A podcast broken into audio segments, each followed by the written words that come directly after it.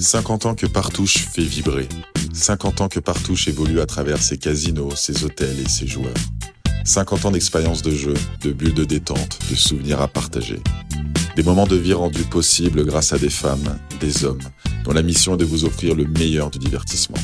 C'est aujourd'hui eux qu'on reçoit dans notre podcast. Loin des strass et paillettes, il œuvre dans l'ombre pour que la lumière brille. Artisan du divertissement, couteau suisse des coulisses, son parcours est atypique mais inspirant.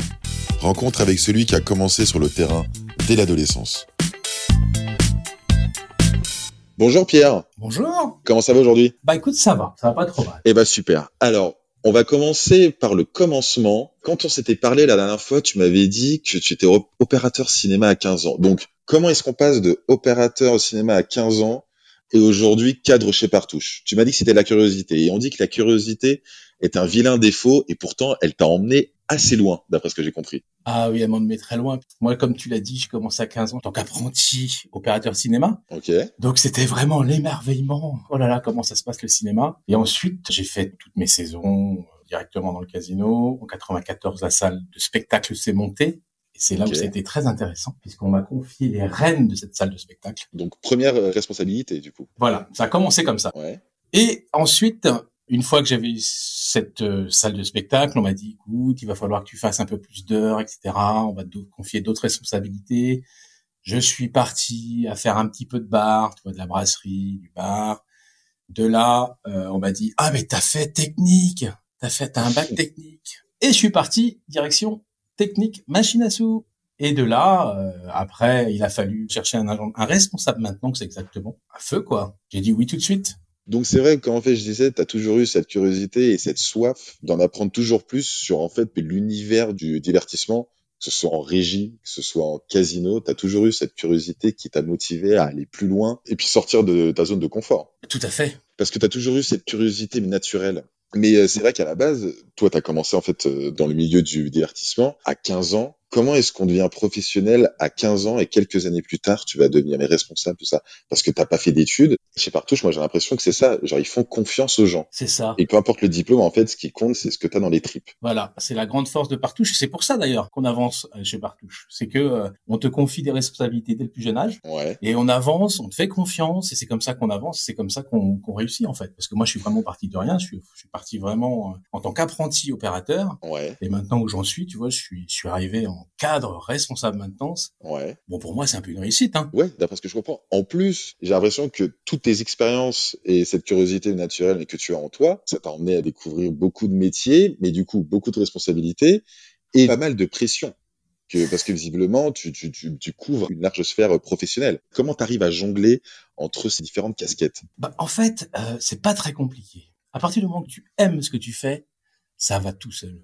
Tu découvres sans arrêt un truc. Puis j'ai toujours cette soif d'avoir, euh, bah tiens, on va, on va me confier euh, l'incendie, responsable incendie. Ouais. J'ai pris la casquette responsable incendie dans l'établissement. C'est quelque chose, euh, t'as envie d'apprendre. On t'envoie faire des formations, des stages. C'est vraiment magique en fait, parce Ouais. qu'on te donne vraiment toutes ces possibilités et on te forme énormément. En fait, ça en partouche, mais qui te fait grandir aussi. Ouais, c'est ça. D'ailleurs, je vais rebondir sur une petite anecdote que tu m'avais racontée. Il y a eu une situation euh, où ça remonte un peu au début, où tu t'es retrouvé noyé dans des centaines de mètres de bobines de film. Gros coup de frayeur. Alors, co- est-ce que tu peux nous expliquer comment t'en es arrivé là Alors, Alex, on avait dit qu'on n'en parlait pas, mais on va Ouais. en parler. alors. Ouais, mais on va en parler quand Euh. même, parce qu'on dit tout. Tout les coulisses de partout. En fait, à l'époque, quand j'ai commencé au cinéma, c'était des bobines de films 35 mm, Ouais, la pellicule. ok, Et quand on reçoit un film, un film fait à peu près 5-6 000 mètres. ok, Quand le film passe, il passe dans un distributeur grande bobine qui nous permet de visionner le film mhm, et on colle toutes ces bobines ensemble. ok, Et à la fin du film, évidemment, il faut rembobiner le film pour pouvoir passer à la séance d'après. évidemment. Et à ce moment-là, faut mettre une sécurité pour dire qu'à la fin, quand, quand le film a fini de rembobiner, pour éviter qu'il claque par terre Ouais, avec le euh, distributeur grande bobine, aïe, aïe, aïe. Je- Clac. Ok, tout s'arrête.